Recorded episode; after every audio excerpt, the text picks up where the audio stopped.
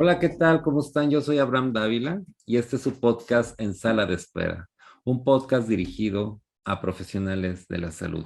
El día de hoy iniciaremos con eh, cada uno de los puntos de nuestro decálogo de las reglas básicas para evitar una demanda. Y le toca el turno al primer punto, que es conocer nuestros derechos y obligaciones en la práctica profesional. Y quiero comentarles que no son pocos los casos que me toca atender, precisamente, no porque sean malos médicos, yo soy convencido que esto no es de buenos o malos médicos, sino de quienes conocen o no el alcance jurídico de sus acciones médicas. Eh, nunca voy a olvidar un caso de una, de una doctora, una ginecobstetra muy profesional, que en el ámbito privado estaba llevando el control de un embarazo de una paciente. Y entonces llevaba este control de embarazo y en la consulta la paciente le refiere su deseo de optar por un método anticonceptivo definitivo. Eh, la, doctora muy profesional le dice que como le faltan todavía muchas semanas de control, varias semanas, pues le vayan viendo cómo van avanzando para este tema. El punto es que la paciente nunca más vuelva a consulta. Pasaron tres meses y entonces le llama y le dice, le pide, le dice, oiga doctora, tengo rotura de membranas, ¿qué hago? Dice la doctora muy profesional, vaya a tal hospital, ahí yo la voy a esperar, la voy a atender.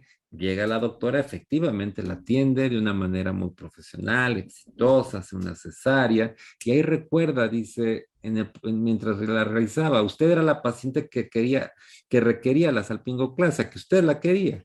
Le hace la salpingoclasia y después viene una reclamación completamente fundada y procedente de la paciente, a pesar de que todo había sido exitoso, todo, todo bien. Y le dice, bueno, yo quería la salpingoclasia hacía tres meses, hoy en día yo ya no la quería. ¿Se dan cuenta de, esto? Ella es una buena doctora, hizo las cosas bien, pero olvidó un tema fundamental. La salpingoclasia es uno de los procedimientos que forzosamente requieren carta de consentimiento informado por escrito de puño y letra de la paciente. Y no lo hizo. Y claro que tenía una trascendencia jurídica. Se dan cuenta cómo el desconocimiento del alcance jurídico de nuestras acciones médicas nos genera ese tipo de problemas. Por eso es importante que a partir de hoy todo médico que está prestando sus servicios en cualquier institución pública, privada o en el ámbito eh, pública, privada, en cualquier, en cualquier lugar o social, tenga eh, mi recomendación es que lea al menos, y es muy breve, muy pequeño, el reglamento de la Ley General de Salud en materia de prestación de servicios de atención médica que describe cuáles la, las reglas de la consulta externa, de las urgencias y de la hospitalización. Asimismo, al menos la norma oficial mexicana 04 del expediente clínico que describe cómo debo de elaborar mi expediente clínico. Y también la norma 044 de violencia familiar, sexual y contra las mujeres, criterios para la prevención y atención.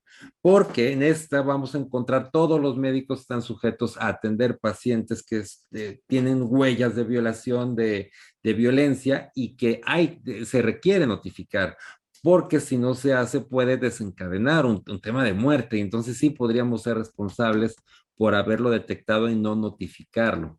Y en el caso ya particular de especialidades o de pacientes, de médicos que atienden padecimientos especiales, entonces Además, las normas oficiales mexicanas que apliquen. Por ejemplo, la norma oficial mexicana 07 para la atención de la mujer durante el embarazo, parto y puerperio y de la persona recién nacida, necesariamente tendrán que leerla los obstetras, ver los tiempos en que inicia el, registro del trabajo de parto, al menos cada 30 minutos, porque luego no se hace cada 30 minutos, viene una hipoxia y entonces viene una reclamación en contra de este médico porque no lo hizo cada 30 minutos como establece la norma.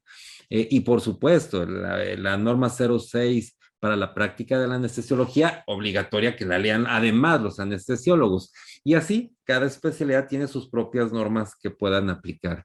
¿no? Yo con mucho gusto si me contactan de alguna forma, ya sea aquí en YouTube, mensajes, WhatsApp, tienen mis datos, están en redes sociales, en Instagram, en Facebook, me puedan solicitar con toda confianza la información de, las, eh, de la especialidad que ejercen y en qué institución y yo con mucho gusto les hago llegar las reglas y normas que eh, aplican para, eh, para cada uno, para cada una persona que me lo consulte y se lo hago llegar con mucho gusto como una cortesía de Medical Legal Center.